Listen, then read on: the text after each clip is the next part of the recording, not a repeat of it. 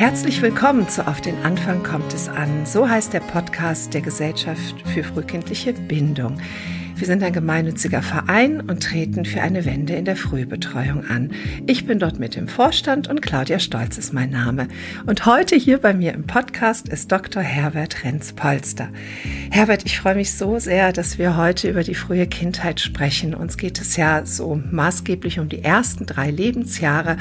Und du hast, so nehme ich das zumindest wahr, in meiner Umgebung so vielen Eltern und auch BetreuerInnen, ja zu mehr Gelassenheit im Umgang mit Kindern verholfen. Und aber vielleicht erstmal zu dir, Herbert. Was sollten die Hörerinnen und Hörer über dich wissen? Ach ja, ja, ich bin äh, von Haus aus Kinderarzt und beschäftige mich ähm, eigentlich schon seit 20 Jahren vor allem mit, äh, wie Kinder groß werden, äh, wie ihre Entwicklung verläuft, auch wissenschaftlich ähm, als ähm, ähm, ja, Wissenschaftler. Und ähm, da interessiert mich natürlich ganz stark die Beziehungswelt der Kinder, aber auch eben, welche Kindheiten Kinder insgesamt brauchen, damit sie innerlich stark und äh, damit die Entwicklung eben gut, äh, gut verläuft. Und viele wissen, dass ich die Kinder ganz stark auch von ihrem evolutionsbiologischen Hintergrund anschaue, also aus der Sicht der evolutionären Verhaltensforschung äh, sozusagen. Ähm, wie sind Kinder gedacht? Äh, so vielleicht in diesem Sinne, wie äh, die Kinder werden ja nicht mit jeder Generation neu, äh, neu konzipiert, sondern sie bringen eigentlich die Erfahrungen mit äh, und die Vorbereitungen, die sie erworben haben im Laufe der Menschheitsgeschichte. Und diese ähm, Stärken, ja, ich sage bewusst Stärken, äh, die, äh, die bringen sie und, äh, und mit denen betreten sie auch heute die Welt und die sollten wir erkennen, um sie gut begleiten zu können.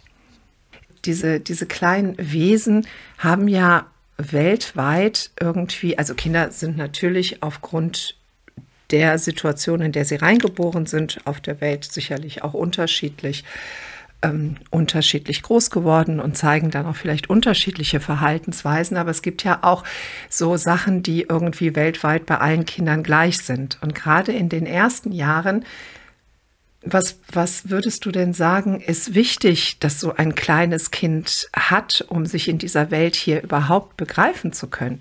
Gerade so Säugling und erste zwei Lebensjahre. Ja, guck, genau, das ist der richtige äh, Punkt. Also was äh, weltweit rund um die Erde, welche, äh, welche Dinge braucht ein Menschenkind, um sich wohlzufühlen, um sich äh, der Welt zuwenden zu können? Und gut, da sind wir natürlich mittendrin in der Frage der Bindung. Wie verläuft die menschliche Bindung eigentlich. Und äh, die ist aus vielen äh, Blickwinkeln sehr interessant, natürlich auch aus kulturvergleichender Sicht, aber ganz stark auch aus Sicht der, äh, der evolutionären Verhaltensforschung.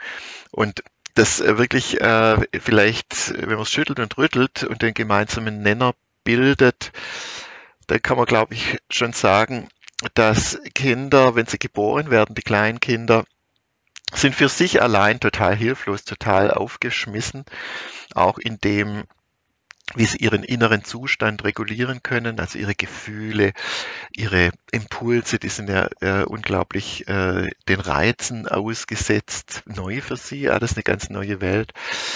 Und um in dieser Welt bestehen zu können, brauchen Sie äh, einen Partner oder Partnerin oder mehrere davon.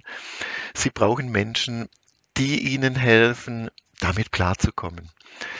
Also sozusagen in einen in einen grünen Bereich zu kommen, in ihrem, äh, in ihrem äh, Status, in ihrem, Wohl, in ihrem Wohlbefinden, ja, ganz bewusst ausgedrückt als Wohlbefinden.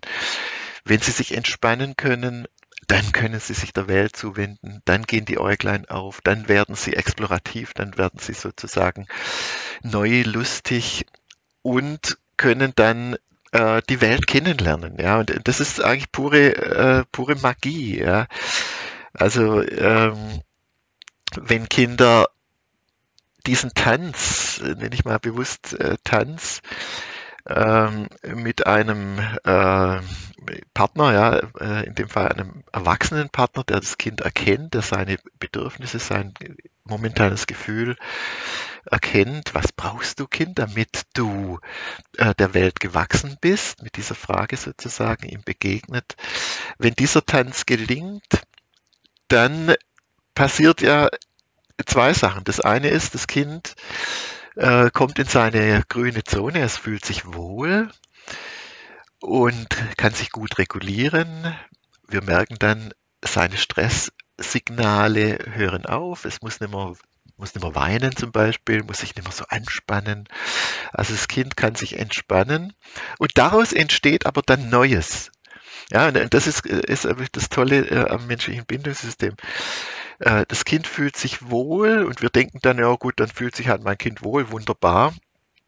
Ist ja auch schön, ja, ist ja für uns auch dann eine, äh, ja, eine Rückkopplung, äh, eine Bestätigung eigentlich, dass wir gut äh, für unser Kind sorgen können. Aber das ist nicht das Einzige. Es fühlt sich wohl und dann geht im Kind sozusagen wie eine eine Blüte auf oder wie, eine, wie ein neues Signal entsteht, lass mich jetzt was tun, lass mich der Welt, äh, die Welt ähm, entdecken, erkennen. Dann, wenn die Kinder sich wohlfühlen, dann entweder schlafen sie, ja, das ist für das kleine Kind natürlich auch Entwicklungsarbeit. Das wissen wir heute ganz klar im Schlaf. Es ist auch Entwicklung. Also sie nutzen die Entspannung, um auf den Schlafzug aufzuspringen. Die ganz Kleinen natürlich sehr gerne.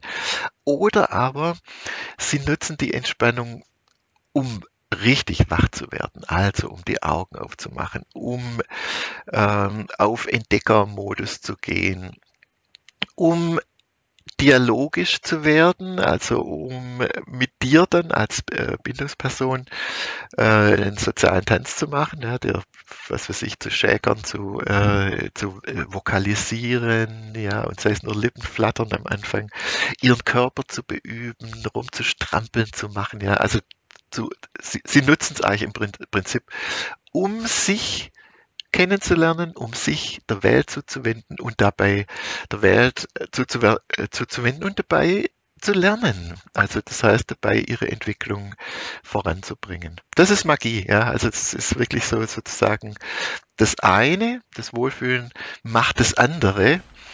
Aufbruch, raus in die Welt, lass mich wirksam sein, lass mich mich entwickeln.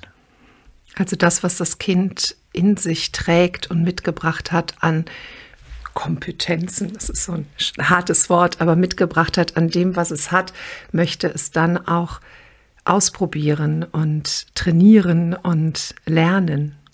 Genau. Wir, ähm, also ich habe das jetzt so verstanden, so bei mir kam das so an, wenn das Kind das Gefühl hat, das ist ja ein Gefühl, ich bin sicher, mir kann hier nichts passieren. Es gibt einen erwachsenen Menschen, der dafür sorgt, dass ich sicher bin kann ich anfangen, die Welt zu begreifen. Durch was bekommt das Kind denn diese Sicherheit? Reicht es, wenn ich dem Kind das erkläre, du, wir sind im 21. Jahrhundert, es ist alles gut, wir haben eine Heizung, hier gibt es ähm, Menschen, die wissen, was sie tun und jetzt bist du sicher und jetzt explorier oder jetzt nimm deine Umgebung wahr oder was braucht das Kind, damit es das spürt. Das geht ja nicht über den Kopf, das geht ja über das. Gefühl. Ja, äh, du bist im 21. Jahrhundert, ja, und du hast viele Jahre gebraucht, um da anzukommen, aber dein Baby, dein Baby ist wirklich, äh, wird geboren eigentlich wie, äh, wie die, die, Hunderten von Generationen zuvor. Das steht äh, mit seinen Füßen oder mit seinem Herz äh, natürlich noch ganz, ganz weit wo ganz anders im Laufe der Menschheitsgeschichte. Also wir waren ja 99 Prozent der Menschheitsgeschichte, äh, waren wir äh, Nomaden, wir waren unterwegs in kleinen, aufeinander eng bezogenen äh, Gruppen und äh, eine ganz, ganz, eine ganz, ganz andere Welt. Und da beamen wir uns mal äh, zurück. Natürlich gab es da kein Babyphone und, äh, und nichts, sondern das Signal, das merken wir ja und spüren es direkt bei den, äh, bei den Babys, was passiert, äh, wenn ein Kind geboren wird, direkt danach. Ey, natürlich Geburtshelferin oder Geburtshelfer ähm, erbarmen sich des Mensch, Menschen und legen es dir als Mama auf den Bauch, ja, und dann wissen wir, wie wunderbar dann äh, auf einmal das Kind sich regulieren kann. Und dann geht's schon los, was ich vorher gesagt habe, dieser Tanz. dann fangen die Kinder an zu krabbeln, die Kleinen, und äh, suchen nach der, nach der nährenden Quelle, nach der Brust. Ja. Also das heißt, am Anfang laufen die Signale natürlich ganz, ganz stark über die ganz ursprünglichen äh, Sinnes, Sinneskanäle, Berührung, wahrscheinlich auch, wahrscheinlich auch Geruch. Ähm, die Kleinen können auch äh, Stimmen dann erkennen, ihr sozusagen ihre äh, Melodie. Ähm, aber ganz, ganz stark läuft es über Berührung. Das unterschätzen wir wirklich und Eltern lernen es dann äh, manchmal kennen. Es freut mich dann, wenn sie es merken. Ähm, wenn sie merken, mein Kind ist gestresst, ja, ähm, das Stillen klappt nicht. Ist ja eine häufige Frage, die ich äh, von Eltern dann kriege, auch in der Stillberatung. Ja, und häufig merken sie dann, ey, Kleider ausziehen, Heizung aufdrehen. Wir beamen uns mal zurück ans Lagerfeuer, ja, also sozusagen in, äh, in ganz andere Dinge. Und dann merken sie, wie das Kind entspannen kann und wie sie selber entspannen. Ähm, und das ist wirklich, äh, die Kinder äh, sind eigentlich ohne körperliche Nähe, fehlt ihnen dieses primordiale, dieses uralte Signal hier bin ich sicher. Ja, du kannst einem, einem kleinen Kind, äh, du musst dir vorstellen, die leben in ihrer Gefühlswahrnehmung immer noch in einer Welt, in der ein Kind, das für sich alleine ähm, dastehen musste oder da liegen musste, war im Prinzip eigentlich dem Tod geweiht. Ja, stell dir vor, äh, wir sind im Lager, um, ums Lager äh, streifen die Hyänen oder Wölfe. Äh, oder ja, rein klimatisch, äh, wenn du dein Kind, ein Baby da draußen hingelegt hättest, äh, unter die Bäumlein oder Sternlein, Sternlein am Himmel. Gut, das wäre am nächsten Morgen nicht mehr da gewesen. Das wäre äh, weggeschleppt worden, wäre vielleicht erfroren, wäre unterkühlt, wäre vielleicht von Moskitos zerstochen. Die können ja noch nicht mal ihre Nase verteidigen, die kleinen äh, Kinder. Also auf Gedeih und Verderb waren die daran, äh, davon abhängig, dass sie bei einer nährenden, wärmenden, schützenden Person ähm, äh, gelegen sind. Und das zeigen sie uns bis heute. Ja, du trennst das Kind äh, von seiner Bindungsperson und du merkst, wie es dann seinen Zustand auf einmal nicht mehr gut regulieren kann und ähm, wie es dann nach einer Weile dann wieder äh, dieses Signal braucht, hilf mir, mich zu entspannen. Und wenn es dieses Signal bekommt, hilf mir, mich zu entspannen, dann wird das zu einem abgespeichertem Signal beim Kind? Also ich, wir sprechen ja immer vom Band der Bindung. Und ich sage immer, irgendwie ist es für mich wie so ein, wie so ein Bungee. Seil, also wie so ein Gummiband, was durchaus elastisch ist, was sich auch ein bisschen dehnen lässt. Aber das muss ja zunächst einmal entstehen. Und ich habe das jetzt gerade so verstanden, dass dadurch, dass mir immer wieder jemand sagt und immer wieder jemand zeigt, nicht sagt, sondern zeigt und meine Bedürfnisse erfüllt und da ist. Das heißt, wenn ich als Baby Hunger habe, werde ich genährt. Wenn ich Nähe suche, bekomme ich diese Nähe. Wenn ich gucke, weiß ich, es sind Menschen um mich herum. Da kenne ich den Geruch, da kenne ich vielleicht diese Stimme, das Geräusch, das, was mir vertraut ist, das beruhigt mich. Und wenn ich das immer, immer wieder bekomme, weil Kinder werden ja auch größer und fangen ja auch an, sich eben von diesen Menschen, die dann immer für sie da sind, auch so ein Stück weit wegzubewegen. Und wenn ich weiß, ich bin sicher, dann traue ich mich auch, mich ein Stück weit wegzubewegen. Ja, genau, so könnte man das äh, eigentlich zusammenfassen. Die Kinder äh, bauen dann sowas auf wie eine innere Gewissheit, oder eine Repräsentation von einer gebenden Welt. Ja, hier passiert mir nichts.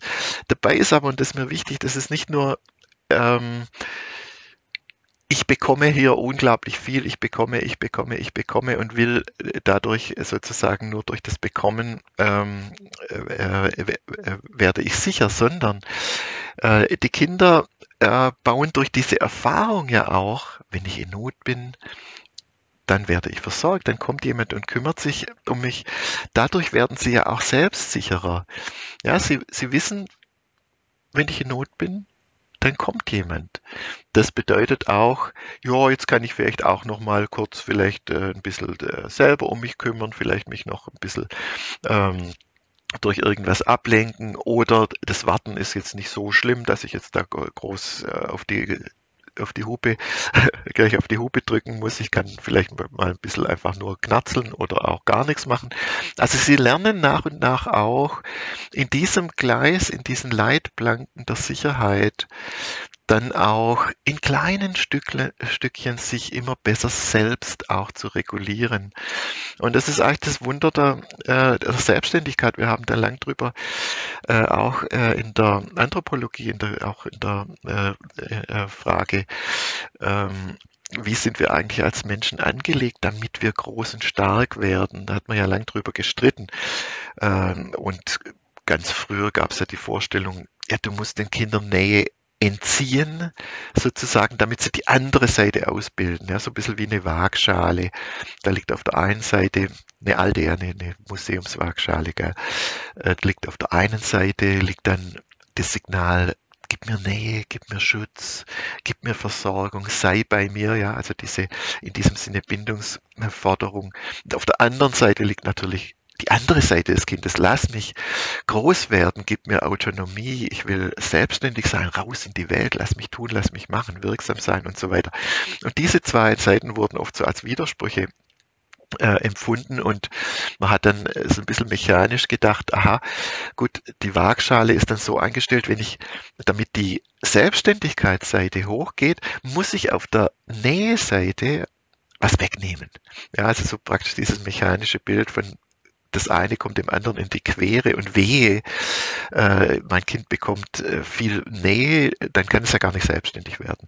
Ja, und, und dann äh, hat die, äh, die Forschung aber aus vielen, vielen Richtungen, ja, also nicht nur kulturvergleichend äh, und auch vom, aus evolutionärer Verhaltensforschungssicht, sondern auch die Entwicklungspsychologie eigentlich ganz klar nachgewiesen, das, das stimmt überhaupt nicht.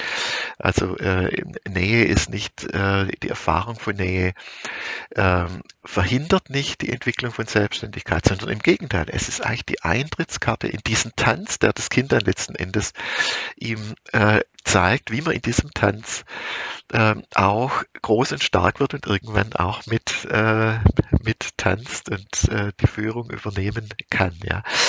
Ähm, und das, das ist eigentlich die, äh, die grundlegende, äh, ja, ich würde sagen, Magie, äh, aufgrund von der, derer ich manchmal meine, das Wort Bindung trifft es eigentlich gar nicht so gut. Wenn wir sagen, das Bindungssystem des Kindes oder die Bindung des Kindes, dann kommt ja bei uns oft so dieses Band, ja gut, natürlich, oder manchmal sogar Fesselung, so ein bisschen Bindung, gebunden sein, ja.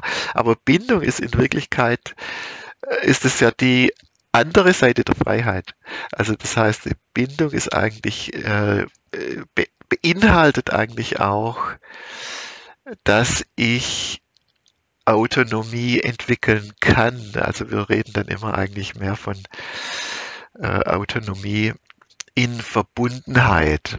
Ja, und da weiß ich nicht, ob Bindung das so gut trifft. Aber das ist jetzt vielleicht ein bisschen äh, philosophisch.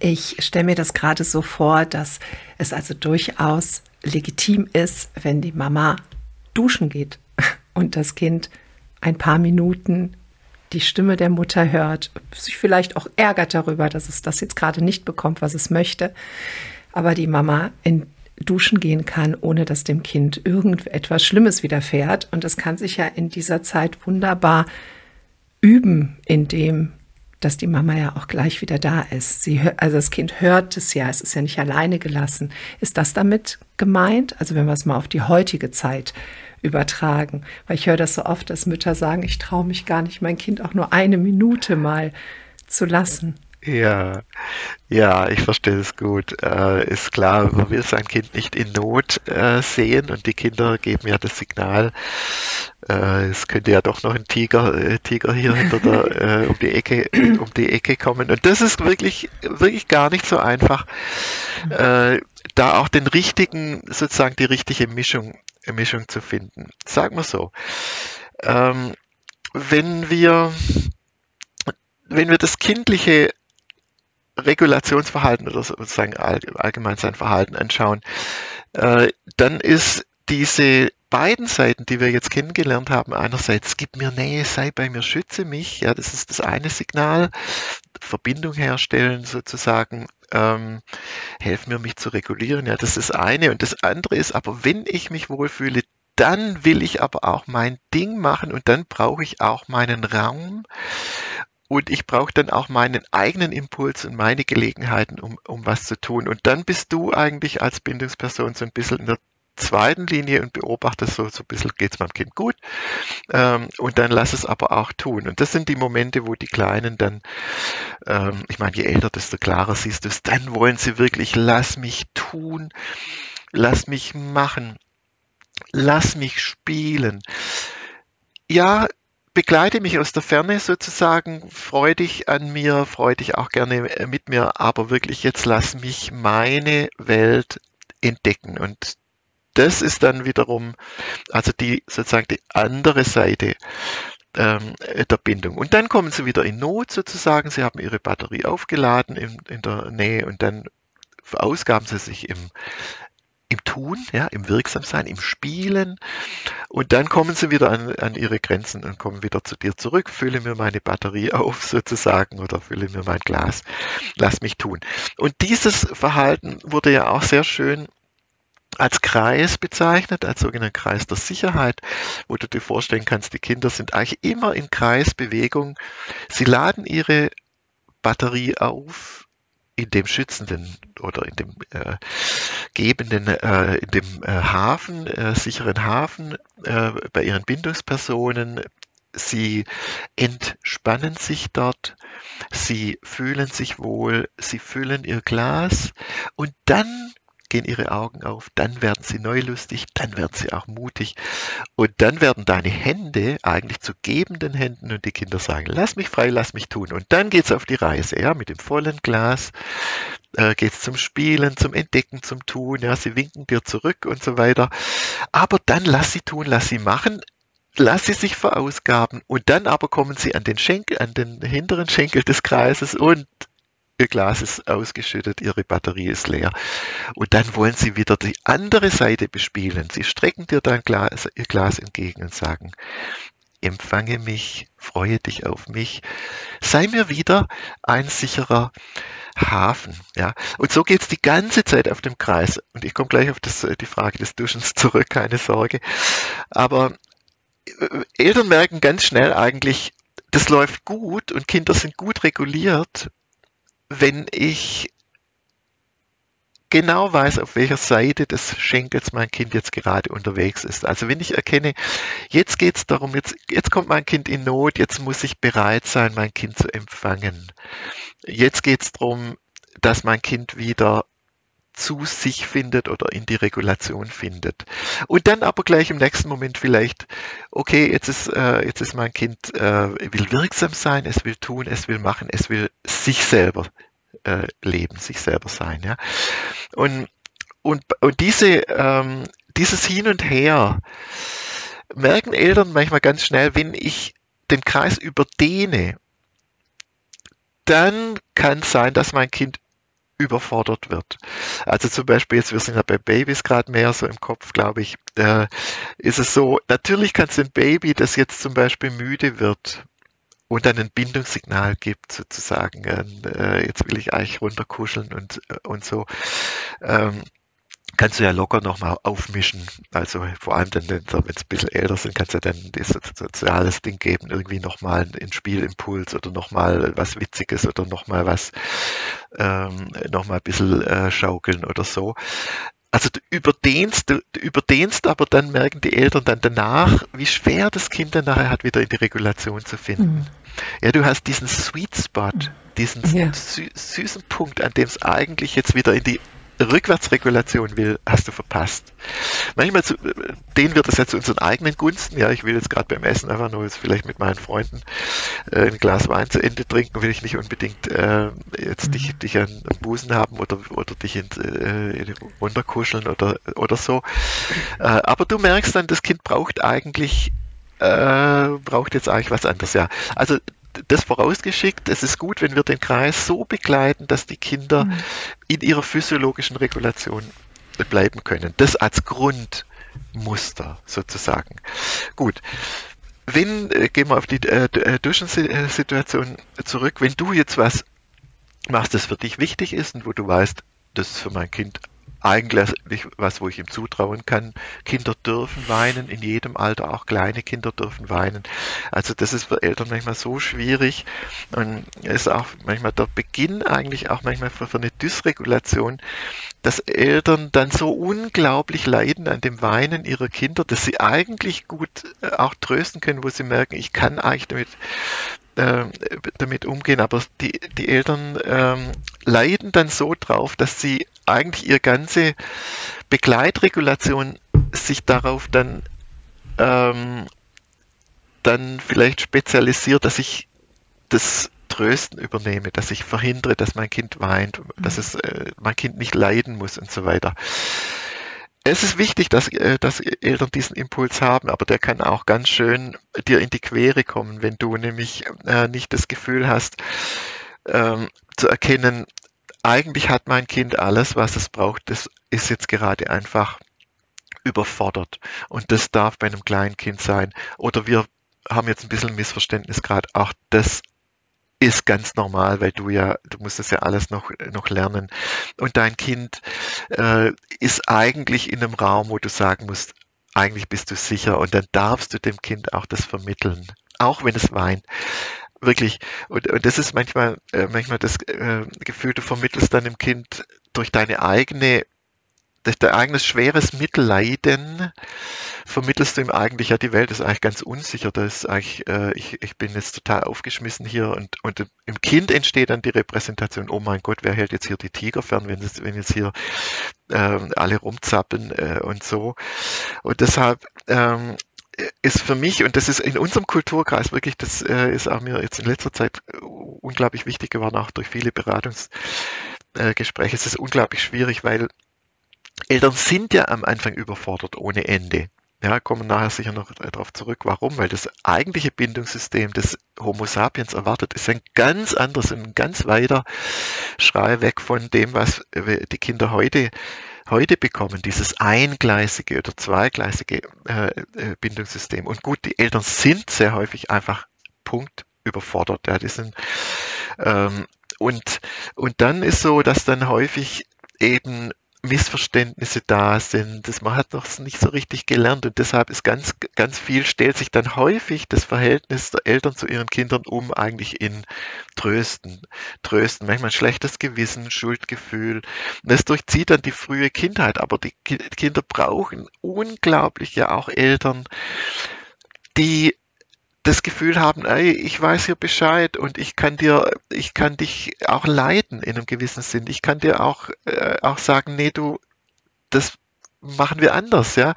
Ein Kleinkind, das zum Spielen sein Schnuller will, da kann die Eltern nichts, kann ich nur sagen, die brauchen den Eltern, wo ihnen sagen, du kleine Lisa, jetzt geh zum Spielen, da, da willst du deine, deinen Mund bewegen, da willst du vielleicht reden. Äh, du brauchst äh, keinen Schnuller, aber oft schaltet sich das um bei den Eltern. Ich muss alles tun, was mein Kind, damit mein Kind nicht leidet, damit mein Kind nicht weint, damit mein Kind nicht protestiert.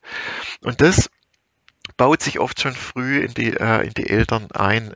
Deshalb, ich kann da auch keinen Tipp geben. Ich kann da nur sagen, ähm, den Eltern, es ist gut, wenn ihr immer wieder euch vorstellt, ihr habt so ein Elternfell, ja, sowas wie ein, ihr seid die Eltern, also die, die Älteren und ihr dürft gern auch sowas haben, ähm, wie ein Fell, das euch wärmt, das auch eure Kinder natürlich wärmt, das hat auch feine Härchen, ja, wo du merkst und spürst und so weiter, aber wo nicht alles so tief in dich eindringt. Auch sagt dir einfach, mein Kind hat's gut bei uns. Uns gelingt so vieles auch wenn vielleicht manchmal was nicht gelingt, dann sagt dir, unsere Kinder sind geboren in eine Welt, wo es manchmal äh, Krise gibt, wo es manchmal vielleicht was nicht gut läuft, ja, wo es Wetter mal äh, einen Sturm gibt.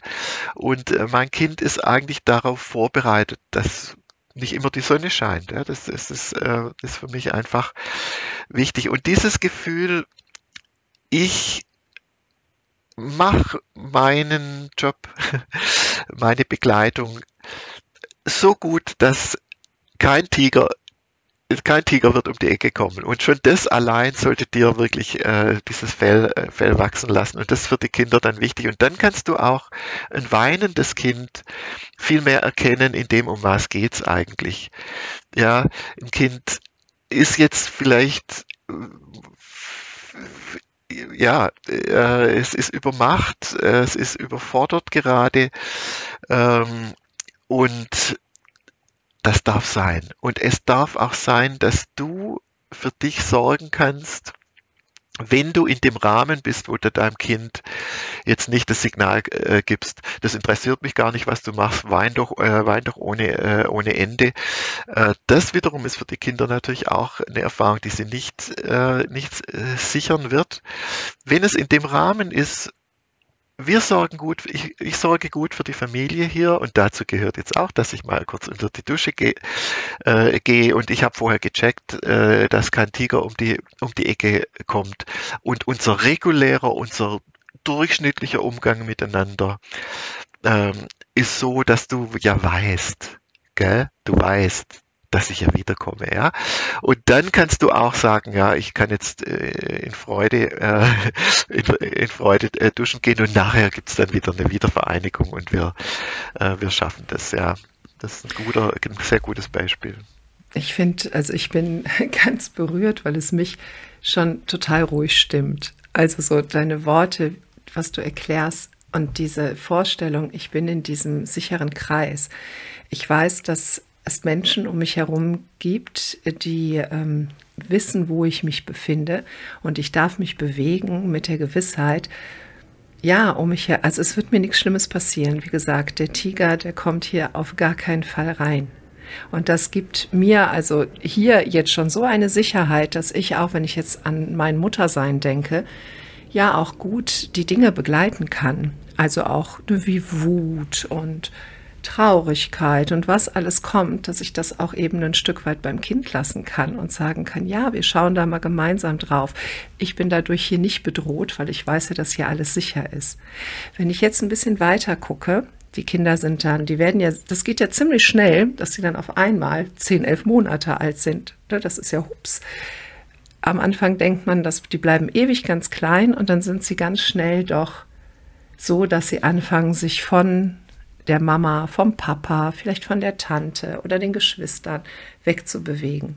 Die krabbeln weg, stehen vielleicht sogar schon auf, erweitern ihren Radius. Und das ist ja jetzt seit einigen Jahren auch die Zeit, wo die Kinder dann auch das Nest verlassen. Ich sage immer nicht unbedingt freiwillig, aber wo halt unsere es so ist, dass das Kind auch außerhalb des Nestes weiterreifen darf. Und ich stelle mir vor, dass da natürlich dieser Aufbau dieses Kreises, dass das Kind weiß, ich bin hier sicher, doch genauso wichtig ist. Ich, ein Kind ist doch mit zehn Monaten oder einem Jahr noch nicht in der Lage, dann zu verstehen, du bist jetzt nicht bei mir über viele Stunden des Tages und du bist dort sicher. Da reicht ja dort nicht die Erklärung. Was sagst du dazu? Ja, das äh, ist sogar ganz stark, wenn wir das Kind beobachten, ganz stark äh, merken wir ja, dass das Thema Sicherheit und wer sorgt für meine Sicherheit bei Ihnen äh, eine ganz, ganz große Rolle spielt, weil was passiert in der zweiten Hälfte des ersten Lebensjahres schon? Sie fangen an, auf einmal unglaublich emotional zu reagieren, wenn, wenn Sie Ihre vertraute Beziehungswelt verlassen müssen. Also ich rede vom Fremdeln. Also sie haben eine ganz starke emotionale Re äh, Reaktion und ihr Bindungsgummi spannt sich sofort an, wenn sie das Gefühl haben, ähm, da, äh, da verlasse ich jetzt meine eingespurten, ähm, äh, meinen eingespurten Beziehungsschutz. Ja. Und wie lang geht das Fremdeln? Absolut äh, die ganze Kleinkindzeit durch. Ja, ein kleines Kind hat Remolago immer gesagt, ein kleines Kind kann nicht alleine sein. Ja, und du siehst es einfach an der äh, an der Reaktion. Und das ist in unserem Kulturkreis ja noch viel viel stärker ausgeprägt, weil man muss sich mal vorstellen, der Bindungsübergang oder der Übergang in, in auch wie du gesagt hast, ein stärker von Autonomie und Autonomieforderung äh, geprägtes Kleinkindphase der ist ja bei uns noch viel, viel äh, akzentuierter oder viel, äh, viel schwieriger, weil stell, stell dir mal bewusst vor, ähm, wenn wir das angestammte Bindungssystem des Menschenkindes uns mal anschauen, dann führt es ja weg von dem, da ist eine Person, die garantiert mein Überleben. Oder das sind zwei Personen, die garantieren mein Überleben. Sondern es führt eigentlich in eine Welt, in der dieser Schutz von einem ganzen Netz eigentlich ausgegangen ist. Ja, von einem äh, auch ineinander, voneinander ähm, abhängigen oder miteinander verwobenen Netz aus Mama natürlich, aus Papa fakultativ aus anderen Bindungspersonen, ob verwandt oder nicht, ob groß oder klein, überraschend, das zeigt die kulturvergleichende Forschung, überraschend stark auch von älteren Kindern geprägt, was ja nicht äh, überrascht, wenn man mal ältere Kinder beobachtet, wie, wie die mit kleinen Kindern äh, umgehen können und was für, was für Freude und welche Energie und Kraft sie haben. Ja. Ähm, also es führt uns eigentlich zu einem, äh, ich vergleiche es manchmal mit einem Stromnetz, ähm, wenn wir ein Haus haben, wo wir nur ein Kabel äh, haben für alle, alle Lichter oder zwei, dann ist das nicht sehr resilient. Äh, wie das, diese eine Linie fällt mal aus, was in unserem Kulturkreis ja nicht selten ist. Denkt mal an eine postpartale Depression der Mama ähm, oder äh, Entmutigung im Leben, ja, äh, Scheidung, äh, Beziehungsabbrüche, was ja nicht selten ist, dann geht dieses Licht, gehen die Lichter aus, ja, und wir sehen das ja bei den Kindern, wie schnell die Lichter ausgehen, weil bei ihren wenigen oder oft einziger Bindungsperson das Licht auch ausgeht. Es ist was anderes, wenn du ein, ein Netz hast von Strom, von Stromkabeln, ja, ich bin kein Techniker, aber ich, so stelle ich mir es vor, äh, dann sind, äh, bleiben mehr Lichter Lichter an. Und dieses Bindungsnetz war eigentlich immer, immer relativ flexibel. Ja, wir wissen ja, ähm, ist auch aus der kulturvergleichenden Forschung, dass in diesem Netz gibt es schon Privilegien, die Kinder vergeben Privilegien und haben äh, sozusagen ähm, die klare Vorstellung, welche Person diejenige ist, die mich im Moment am besten regulieren kann. Ja, und an die wenden sie sich vor allem, wenn Stress da ist. Ja, das ist ja das, was wir dann die bindungsrelevanten Momente nennen, wenn Kinder in Stress geraten. Dann wenden sie sich an die Person, mit der sie die besten Erfahrungen gemacht haben, mit der Aufgabe, die jetzt ansteht, nämlich Stress, lass nach. Ja, und das ist die privilegierte Bindungsperson, die wir manchmal auch primäre Bindungsperson äh, nennen. Die kann wechseln, ja, diese, äh, das wissen wir ja auch bei wenn Väter ihre äh, Vatermonate nehmen, dass sie dann durchaus auf einmal in der ersten Linie stehen und so weiter. Und das ist Magie. Das ist wirklich wieder sowas. Das Kind äh, lebt eigentlich von seinen Anlagen her eigentlich am liebsten in einem Bindungsnetz. Warum? Weil es dort natürlich mehrfach gesichert ist also resilient, wenn mal jemand ausfällt oder jemand nicht so gut drauf ist, weil es dort aber auch unterschiedlichen Blick auf die Welt bekommt. Also ganz unterschiedliche Rollen. Da ist vielleicht die Oma, die Ihr wisst ja, ja, Oma, die gehen ganz anders. Äh, ich bin ja, ja selber Opa inzwischen. Ja, äh, mit den so äh, Kleinen um. Dann sind, äh, sind äh, ältere Kinder äh, dabei, ähm, Freunde und so weiter. Bei jedem wird der Kreis der Sicherheit anders mhm. bespielt. Ja, das eine ist vielleicht ein bisschen mehr, schaukelt das Kind nochmal hoch und es lernt dieses kennen. Es lernt viele, viele Möglichkeiten äh, der Welt, Erfahrung und Begegnung kennen. Und das ist eigentlich, äh, ist für mich, mit dem habe ich mich jetzt in meinem neuen Buch viel beschäftigt, äh, das, das Rätsel eigentlich, das sogenannte Rätsel der sozialen Frühreife, äh, das wir beobachten, wenn wir indigene Kulturen vergleichen mit unseren Kindern hier. Da ist es ja wirklich ein richtiges Rätsel dort sind die drei- oder vierjährigen Kinder an Statur und so weiter relativ ähnlich zu unseren Kindern, aber im sozialen Verhalten kein Vergleich.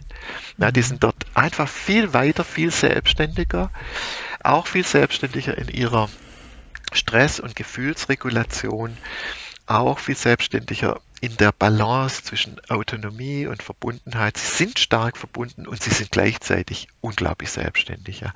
Wo hast du das beobachtet, Herbert? Das habe nicht ich beobachtet, aber die, die anthropologische Literatur, also die, äh, die äh, kulturvergleichende Forschung, die zeigt, äh, wenn es interessiert, kann gern mein Buch kommt am äh, 28. Ja. Februar raus, das heißt mit Herz und Klarheit wie Erziehung heute gelingt und was eine gute Kindheit ausmacht mhm. äh, bei Pieper. Und dieses nur ganz kurz, äh, dieses Rätsel äh, führt auch, auch, nicht nur, aber auch zu dem, dass Kinder eigentlich für eine balancierte, ausgeglichene Entwicklung eigentlich angelegt sind auf ein sehr resilientes, vielfältiges und dadurch, ja, äh, dadurch entwicklungsförderndes Bindungsnetz. Ja, und äh, deshalb, wenn wir äh, auf die Frage kommen, ähm, was macht es Kindern dann im Kleinkindalter hierzulande so schwer, hm. dann muss man schon sagen, vergleich du mal, du hast eine Bindungsperson, die für dich Begrenzerin, Ermutigerin, Trösterin, äh, alles in einem ist, ja, äh, Königin, Kaiserin und ähm, und alles gleichzeitig Spielkameradin oft noch dazu. Das kann nur in äh, Überforderung enden. Das ist einfach mhm. diese Rollen, ähm, sind eigentlich normalerweise stark getrennt. Herbert, du hast eben, also es ist bei mir sofort hängen geblieben. Du hast gesagt, also ich bin da auch sehr für. Ich bin gebürtige Kroatin und war viel in unserem Dorf in Kroatien. Und ich hatte das Gefühl und habe das heute noch, wenn ich durchs Dorf gehe, dass da irgendwie alle für mich zuständig waren. So, ich habe mich da bewegt und du hast eben gesagt, die Kinder vergeben ihre Prioritäten. Also ich hatte da schon so die Leute, wo ich einfach das Gefühl hatte, hier fühle ich mich aufgehoben. Ich wusste ganz genau, das habe ich einfach gefühlt. Ich habe mich bei gewissen Personen sicher gefühlt. Und wenn ich irgendwie auf meinem, auf meinen Exkursionen, die ich gerne auch schon als kleines Kind im Dorf gemacht habe, irgendwie Schutz brauchte, habe ich mich an gewisse Leute gewandt. Nicht an jeden beliebigen, sondern an Leute, die dann dort in der Nähe waren. Und natürlich, je schlimmer es wurde, dramatischer für mich, umso mehr habe ich die Nähe meiner Mutter wieder gesucht. Aber es konnten auch Geschwister von Freunden sein, es konnten irgendwelche Mütter von Freunden sein. Und das heute noch, wenn ich die sehe, habe ich zu den einen ganz engen Bezug und zu den anderen, dann denke ich so, nö, zu dir wäre ich aber jetzt nicht gegangen. Das ist aber etwas, was von mir ausgegangen ist. Und ich weiß heute noch, mit wie viel Wärme mich das es ist, hat mich unglaublich gestärkt. Wenn ich jetzt heute, und das finde ich auch wichtig, ich finde es ganz, ganz wichtig, dass Kinder viele Bezugspersonen haben. Bei uns, wir haben drei Kinder und meine jüngste Tochter, die hat zehn Jahre Unterschied zum ältesten Bruder. Und wenn es um gewisse Sachen gibt zu besprechen, dann geht die zu ihrem Bruder. Das würde die mit uns gar nicht besprechen. Ja. Da ist der der Wichtige. Dann gibt es andere Dinge, die bespricht sie mit dem anderen Bruder. Dann gibt es Dinge, die bespricht sie mit mir oder mit der Oma oder mit Nachbarn. Es ist aber etwas, wo ich das Gefühl habe, da ist das Kind hineingewachsen in diese Geschichte. Jetzt stelle ich mir heute vor, ich bin zehn Monate alt, elf Monate alt und ich werde an, in einer Institution abgegeben, wo ich zwei Wochen die Möglichkeit habe, dort was kennenzulernen und dann bleibe ich dort.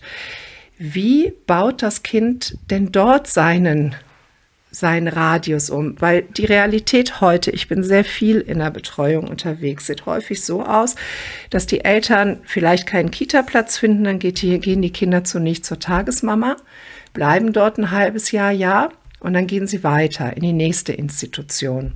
Und ich wünsche mir immer so sehr, dass ähm, man die Netze, die man aufbaut, auch etwas stabiler werden lässt und den Kindern die Möglichkeit gibt, ja, diese Netze, also wenn ich mich für eine Kita entschieden habe, dort langsam reinzuwachsen, wenn ich mich für eine Tagesmama, einen Tagespapa entschieden habe, dort langsam hereinzuwachsen, aber dem Ganzen dann auch wirklich Zeit zu geben. Es ist heute, also kann ich das, kann ich das vergleichen, mein Kind in die Kita zu geben und ihm dann die Möglichkeit zu geben, dieses Netz zu erleben? Oder muss sich vielleicht sogar dort irgendwas verändern, damit mein Kind dort die Stabilität bekommt. Ja, ja, absolut, ja. Äh, ja, es ist total wichtig, total äh, wichtig, das Kind anzuschauen, unter welchen Bedingungen äh, es wachsen kann und unter welchen Bedingungen es überfordert äh, ist. Vielleicht nochmal ganz kurz will ich anknüpfen an dem, was du aus äh, deinem Aufwachsen im Dorf äh, erzählt hast. Und das deckt sich eigentlich ziemlich, äh, ziemlich gut auch mit dem, was weltweit äh, die Erfahrung sehr vieler Kinder ist. Die wachsen eigentlich, wenn es gut geht, auf unter einer Art von sozialer Schutzglocke. Ja, das sind viele Menschen, die mir gut wohlgesonnen sind. Stell dir mal vor, Jäger- und Sammlergesellschaft, da ist ja klar, ähm, wie, wie engmaschig und wie hingebungsvoll, ja, wenn man die Literatur liest, äh, sich da um die Kinder gekümmert, gekümmert wird. Und es ist wirklich, wie du äh, beschreibst, man hat einen Anlaufspunkt, die Kinder äh, sind in einem Netz aufgehoben, in dem sie zwar Privilegien, Privilegien äh, vergeben, aber in dem sie sich geborgen fühlen. Und in dem, in, unter dieser sozialen Schutzglocke lernen sie so die Balance zwischen Nähe, was brauche ich an Versorgung und dem, wie kann ich gut für mich selber sorgen, also Selbstständigkeit. Und das ist bei uns natürlich viel, viel, viel schwieriger. Und du hast die Knackpunkte beschrieben. Die Kinder sind dann in einem relativ eingleisigen oder zweigleisigen Bindungsverhältnis und sollen dann innerhalb kürzester Zeit sozusagen den Sprung in die soziale Welt schaffen. Das ist manchmal so das Ideal, das wir uns vorstellen. Aha, jetzt brauchen die Kinder, das kam irgendwann mal, äh, wurde so formuliert, jetzt brauchen die Kinder sozusagen die soziale Welt, sie brauchen soziale Kontakte, sie wollen mit anderen Kindern sein, sie wollen mit anderen Kindern spielen und jetzt, äh, jetzt rein. Und da ist natürlich die Frage ganz wichtig, wie kann das für die Kinder funktionieren? Und der Blick zurück, wirklich ganz wichtig, ist, die Kinder brauchen tatsächlich eine erweiterte soziale Welt, wobei du aber nicht sagen kannst, die beginnt äh, mit elf Monaten, die beginnt mit 13 Monaten, 18 Monaten, 24 äh, Monaten äh, und so weiter, sondern die haben sie eigentlich, es ist immer ein fließender Übergang, das ist eigentlich war das immer Teil ihres Bindungsnetzes. Diese beiden Seiten, Raum, Zeit und Gelegenheit für Autonomieentwicklung, gleichzeitig auch Nähe, Schutz, Versorgung durch die mir zugewandten und vertrauten Erwachsenen. Also bei uns ist es dann mehr, mehr so ein Bruch sozusagen. Ab jetzt bist du in einer Welt ähm, aus anderen Bindungspersonen, die sollen dir gut tun und die sollen gut sein für deine, deine Entwicklung. Und bei dieser äh, Prämisse ist natürlich wichtig, dass wir das Kind äh, betrachten. Und das Kind stellt natürlich schon Bedingungen. Du hast vorher gesagt, äh, wenn du durchs Dorf gelaufen bist und es gab Probleme, dann hast du dich an manche Erwachsene wenden können, an andere wiederum nicht. Und das für das Kind natürlich genauso. Die Kinder äh, in, in jeder Situation ähm, brauchen Bindungspartner, die ihnen vertraut sind, denen sie auch zugestehen, dass sie sich bei ihnen sicher fühlen. Also ja. es ist nicht einfach qua, weil ich Erzieherin bin, äh, äh meint mein Kind, ich halte hier die Tiger fern. Äh, bei manchen bei, bei manchen ähm, Bindungspersonen oder manchen Erziehern fühlen sich die Kinder einfach wohl, bei anderen nicht. Das ist wie wir Menschen sind. Du fühlst dich bei manchen wohl, bei anderen nicht. Das ist beim Kind ganz genauso.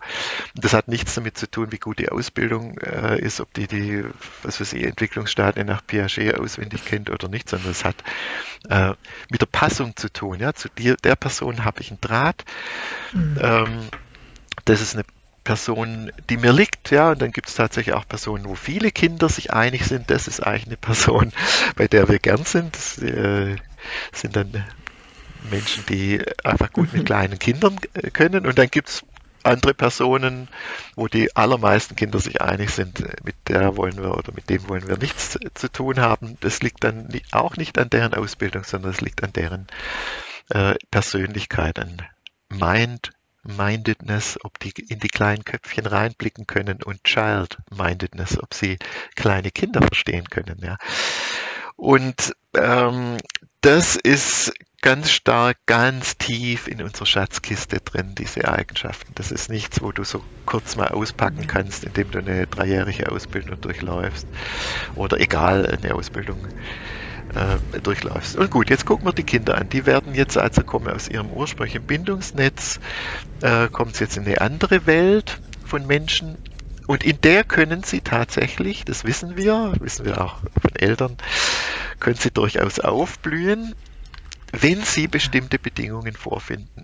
Nämlich, dass sie sich dort auf dem Kreis der Sicherheit gut bewegen können oder zumindest so bewegen können, dass ihre beiden Seiten, Wurzeln und Flügel, gut bespielt werden. Ja. Und das wissen wir, ist manchmal gegeben und manchmal ist es nicht gegeben. Und es liegt immer an den gleichen Faktoren. Ja. Kann ich hier entspannen und das ist für das Kind, ist das für mich eine Heimat, wo ich nicht in Not komme? Sind da Menschen, die gut für mich sorgen? Mhm. Ist hier soziale Wärme? Ist hier eben das, was ich als Kind äh, suche, ist hier diese Schutzglocke, unter die ich mhm. äh, schlupfen kann, die mich gleichzeitig auch frei macht zum Spielen. Ja, Kinder, das ist ja interessant, wenn man das freie Spiel oder das kreative Spiel anschaut, dass Kinder, sobald sie diese Schutzglocke spüren, da ist eine ja. Person, die gut für uns sorgt, die zugewandt ist, hier ist Wärme, mhm. dann fangen sie an, äh, auch spielen zu können, ja, auch kreativ spielen zu können. Das ist, oft fragen mich Eltern, ja, mein Kind spielt nicht alleine. Ja, nein, mhm. alleine jetzt spielen Kinder nicht unbedingt. Ja. Sie, sie brauchen immer die gefühlte Verbindung zu einer nachvollziehbaren äh, Welt, zum Herdfeuer sozusagen. Ja. Und gut, deshalb ähm, ist auch die Frage, ist eine Einrichtung gut für mein Kind oder nicht, ist, kann man nicht kategorisch stellen, mhm. sondern es ist mhm. einfach die Frage, ähm, findet dein Kind dort das vor, mhm was es sucht. Und die Kriterien habe ich genannt. Ja. Und das ist auch genau das, wofür wir uns auf den Weg gemacht haben in unserer Gesellschaft für frühkindliche Bindung, die äußeren Faktoren so zu gestalten, dass es zumindest möglich ist. Also dass genug wohlwollendes Personal da ist, das gerne dort arbeitet, wo die Bedingungen so sind, dass sie wirklich gerne dort arbeiten. Das heißt, das Team, das heißt die Bezahlung, das heißt, wie wird es, wie wird sich um mich gekümmert als Mitarbeiter in diesen Räumen? Wie gut wird darauf geschaut? Kann ich mich dem Kind widmen? Und wenn nicht, warum nicht? Und wird mir geholfen, dass ich das selber entdecke, warum das so ist, weil den Mitarbeitern geht es ja auch nicht immer gut oder sie haben selber irgendwas, dass die Fluktuation möglichst gering ist, dass ja, dass, dass sich Kinder an Menschen gewöhnen können und dass sie dann auch ja ihre Prioritäten vielleicht selber finden können und sagen können, ich fühle mich zu diesem Menschen hingezogen oder zu diesem Menschen, also dass das Team in sich wirklich sehr gut ist oder dass kleine Gruppen gestärkt werden, dass Tagespflegepersonen gestärkt werden, dass dort halt Kinder, Dr. Brisch sagt immer, wie viele Kinder passen denn auf einen Schoß? So, und wenn man manchmal sieht, dass einzelne Personen mit zehn oder zwölf unter dreijährigen Kindern alleine sind, einen ganzen Tag, wo es Schichtwechsel gibt innerhalb der Betreuungszeit, weil das Kind acht, neun Stunden da ist, aber die Arbeitszeit der einzelnen Betreuer vielleicht fünf, sechs Stunden beträgt. Wenn ein Kind in dieser Atmosphäre ist, ich meine, die Kinder stehen ja jetzt nicht alle in den Kitas und weinen den ganzen Tag oder sind total unglücklich. Also wenn ich irgendwo an der Kita vorbeigehe, dann sehe ich ja spielende Kinder, die draußen spielen und ich sehe nicht irgendwie 40, 50, 60 ständig weinende, schreiende Kinder. Und auch wenn die Bedingungen nicht gut sind, sehe ich nicht ständig weinende, schreiende Kinder. Kann ein Kind das ausblenden? Oder was passiert da? Also wie kann ich mir das, das vorstellen, wenn ein Kind sagt, okay, es ist jetzt so. Ich sorge jetzt dafür, dass die Person, von der ich weiß, dass es den Säbelzahntiger vertreibt, dass die kommt. Und ich mache jetzt ganz viel Rabatz. Aber die kommt nicht, die Person. Dann könnte ich mir vorstellen, dass ja mein Rabatz vielleicht auch dafür sorgen könnte, die erst recht anzuziehen, diese Tiger. Und dass ich dann vielleicht mein Bedürfnis danach, dass diese Person kommt, runterschraube und mich halt zurechtfinde in diesem System, in dem ich da bin und nicht mehr weine. Und auch morgens beim Abgeben nicht immer weine, weil ich das alles so schrecklich finde. Was mich interessiert, passiert bei Kindern was oder können die das ausblenden bis zum Nachmittag, bis halt die primäre Bindungsperson, von der ich weiß, die rettet mich, wieder da ist? Ja, ist vielleicht ein bisschen schwer, es pauschal äh, zu, zu ja, beantworten, pauschal, ja. weil, weil Kinder äh, unterschiedliche Reaktionen je nach ähm, äh, je nach Situation haben. Es gibt, es gibt natürlich Kinder, die kennen wir ja aus äh, der Eingewöhnung, wenn sie noch nicht so weit sind, die sich dann richtig gut, auch gut gesund auflehnen und mhm. protestieren, weinen. Es gibt auch Kinder, die dieses, den Protest unglaublich durchziehen. Manchmal, also ich habe Eltern, die sagen, jedes, jedes Mal seit einem halben Jahr gibt es immer nur Stress und, Able äh, und, und Weinen und Abwehr und muss man mein Kind gewaltsam sozusagen in die Einrichtung ziehen. Äh, gut, äh, solche Reaktionen gibt es. Und es gibt natürlich auch das, was du beschreibst, dass die Kinder dann still werden und äh, sozusagen äh, ihren Kummer nach innen, äh, nach innen wenden.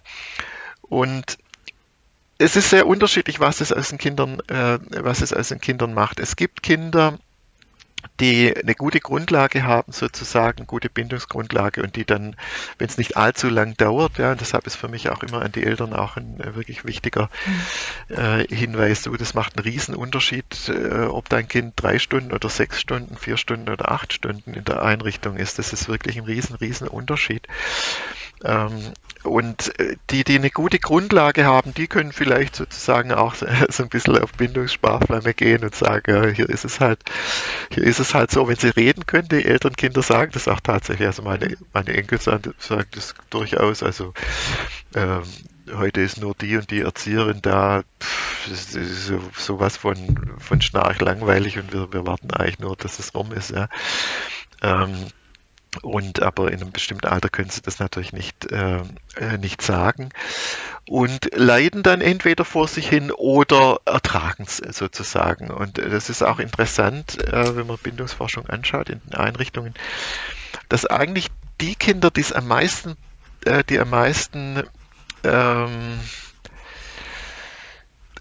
die am meisten eigentlich ähm, in ihrem ursprünglichen, also in ihrem familiären Bindungssystem am meisten Stress erfahren und eigentlich deshalb am meisten davon profitieren würden, dass es in den Einrichtungen dann anders ist, dass sie da ein Gegenmodell äh, sozusagen äh, erfahren, verlässliche Beziehungen sozusagen, die leiden noch mehr. Die, die leiden dann noch mehr, weil sie eben keine Resilienz haben. Da, bei denen ist dann so, dass äh, da läuft es zu Hause nicht gut, da fühle ich mich zu Hause unsicher und dann komme ich in eine Einrichtung, wo das dann noch verstärkt. Ja. Und umgekehrt sind Kinder, ähm, die, die zu Hause die Erfahrung gemacht haben und so eine innere Heimat auch aufgebaut haben. Und äh, wenn es da nicht allzu schlimm kommt, können die auch mal ein paar Stunden einfach so durchhalten. Aber ich muss wirklich sagen, es ist unglaublich schwer, das im einzelnen Kind dann zu sagen, wo steht mein Kind. Eben wie gesagt, manche Kinder wenden es nach außen, äh, manche nach innen. Und es ist unglaublich wichtig, dass die Eltern da ein Gespür dafür entwickeln, wo steht mein, äh, wo steht mein Kind. Diese, es gibt ja so bestimmte Entwicklungsfenster, also dass Kinder, die außerfamiliäre Betreuung wird ja, also die Kinder haben ein Recht darauf und das wird ja mit früher Bildung gleichgesetzt. Wenn ich jetzt höre, was du sagst, oder wenn ich das interpretiere für mich, dann kommt bei mir an, dass wenn mein Kind nicht ähm, in Ruhe exploriert, wird es auch nicht unbedingt Dinge lernen dort, wo es dann ist. Kann das Kind es am Nachmittag nachholen oder schließen sich Entwicklungsfenster einfach auch wieder? Du hast äh, komplizierte Fragen. Nee, nee, ist, ich, ich habe es schon ich hab's verstanden, war nur ein Kommentar. Weil Natürlich hast du absolut recht. Also dieses, äh, klar heißt es dann äh, frühe Bildung. Äh, ich frage mich manchmal, ob das vielleicht auch so ein bisschen ein, äh, so ein bisschen ein Werbeslogan war damals, als man dann gesagt hat, mhm. die Kinder sollen möglichst früh ähm, in die Einrichtungen und dann hieß es, da kriegen sie Bildung. Ja, schön, schön gemeint, wie wenn sie jetzt zu Hause das nicht kriegen würden. Das war immer so ein bisschen die Unterstellung und das glaube ich nun mal nicht, weil es auf die Bedingungen ankommt. Das haben wir ja besprochen, welche Bedingungen die Kinder suchen. Und eigentlich ist es mit dem äh, Bildungsversprechen natürlich simpel, wenn man die, das Lehrbuch der äh, Bildungsforschung und der Lernforschung anschaut, dann kannst du es eigentlich zuklappen und sagen, zusammengefasst heißt es, gestresste Kinder lernen nicht. Ja, und das heißt einfach, wenn die Kinder gestresst sind, wenn sie sich nicht wohlfühlen, wenn da diese äh, Heimatgefühl nicht da ist, dann lernen die auch nicht, dann gibt es auch keine, keine Bildung. Ja. Und schließt sich dadurch ein Bildungsfenster. Bei manchen Kindern schon, wenn Kinder äh, wenn Kinder sozusagen als durchgängige Erfahrung ihrer normalen Woche eigentlich so die Erfahrung machen, mh, durchhalten, äh, es läuft nicht wirklich was ähm, äh, was Nahrhaftes für mich, dann kann schon sein, dass die Kinder abschalten. Ja, das ist auch bei den Elternkindern sehen wir das auch. sind dann in einer Ganz, Ganztagsschule, wo es die ganze Zeit, ganze Tag eigentlich nur um, um Fragen geht, wo sie in, in ihrem Leben nie und nimmer gestellt hätten, wo sie sich irgendwie nur, nur durchhalten, ja, nur, nur dabei sind was machen die zu Hause? Sie hocken sich vor den Bildschirm und das ist es dann, ja, so wie, wie wenn wir arbeiten, irgendeinen äh, blöden ja. Job, äh, landest du abends natürlich vor dem Fernseher und äh, da ist nicht mit, jetzt, jetzt gehe ich mal bilden, mich bilden und so und das ist bei den Kindern ganz genauso. Wenn deine Grunderfahrung ist, äh, hier ist Schnarch und, äh, und hier dann stellst du dich auf Schnarch irgendwann ein und musst froh sein, wenn du nicht dadurch noch verletzt, innerlich verletzt wirst. Also insofern äh, ist es wirklich eine ernste Frage äh, ab wann dann die Kinder auch vielleicht ihre ihr Augenlicht oder das Glanz in den Augen dann auch vielleicht erlischt, weil sie einfach zu oft äh, die Augen nicht wirklich aufmachen konnten. Das ist ein sehr, sehr schöner Satz und vielleicht können wir den ja auch so als Schlusssatz nehmen. Also die Stunde mit dir, die ist jetzt wirklich verflogen. Mir kam sie vor wie fünf Minuten und ich gucke gerade auf die Zeit und es ist eine Stunde. Und wenn ich das jetzt so für mich hier zusammenfasse, ist, Kinder möchten und Kinder brauchen ein Netz, ein Netz von Menschen, die um es herum sind, damit auch, dort ist das ja auch gesagt, eben, wenn irgendwie vielleicht jemand ausfällt, auch einfach überlebenstechnisch andere noch da sind. Und dieses, dieses Netz, das darf da sein. Für mich darf es nicht verwechselt werden mit es ist völlig egal, Hauptsache es sind erwachsene Leute und andere Kinder da, sondern die Kinder brauchen diese Magie, die brauchen diesen Tanz mit den erwachsenen Menschen, siehst du mich, sehe ich dich, hast du Kapazitäten, werde, werde ich wahrgenommen in dem, wie ich bin. Also immer wieder zu gucken und das muss nicht die Mama und der Papa nonstop sein. Das dürfen andere Menschen sein und das dürfen auch Institutionen sein. Aber die müssen so sein, dass die Kinder die Möglichkeit haben, in diesen Tanz einzusteigen und diese Magie zu fühlen. Wir von der Gesellschaft sagen, nicht allzu früh, also vielleicht nicht unter dem zweiten Lebensjahr, vielleicht mit anderthalb. Kinder sind ganz unterschiedlich, da kann man auch das nicht festlegen. Aber in sehr guten Betreuungseinrichtungen, wo ich mich als Mama, ich mich als Papa auch gut fühle und so abchecke, ist das gut hier als Netz für mein Kind? Wird mein Kind hier aufgefangen? Und wenn ich das mit Ja beantworten kann, dann auch wirklich mit Freude das Kind auch dort sich also wachsen lassen, entwickeln lassen. Und auch den Mut haben zu sagen, mein Kind braucht nicht immer nur bei mir zu sein. Das ist überhaupt nicht so vorgesehen. Aber die Bedingungen müssen so sein, dass mein Kind die Möglichkeit hat, auf Menschen zu treffen, die sich freuen. Wenn ich nochmal an mein Dorf denke, diese Frauen, meistens waren es Frauen, an die ich heute noch denke, wenn ich die heute noch sehe, da geht mir das Herz auf. Aber die sehen mich und ich sehe heute noch in deren Augen, dass auch denen das Herz aufgeht, wenn sie mich sehen.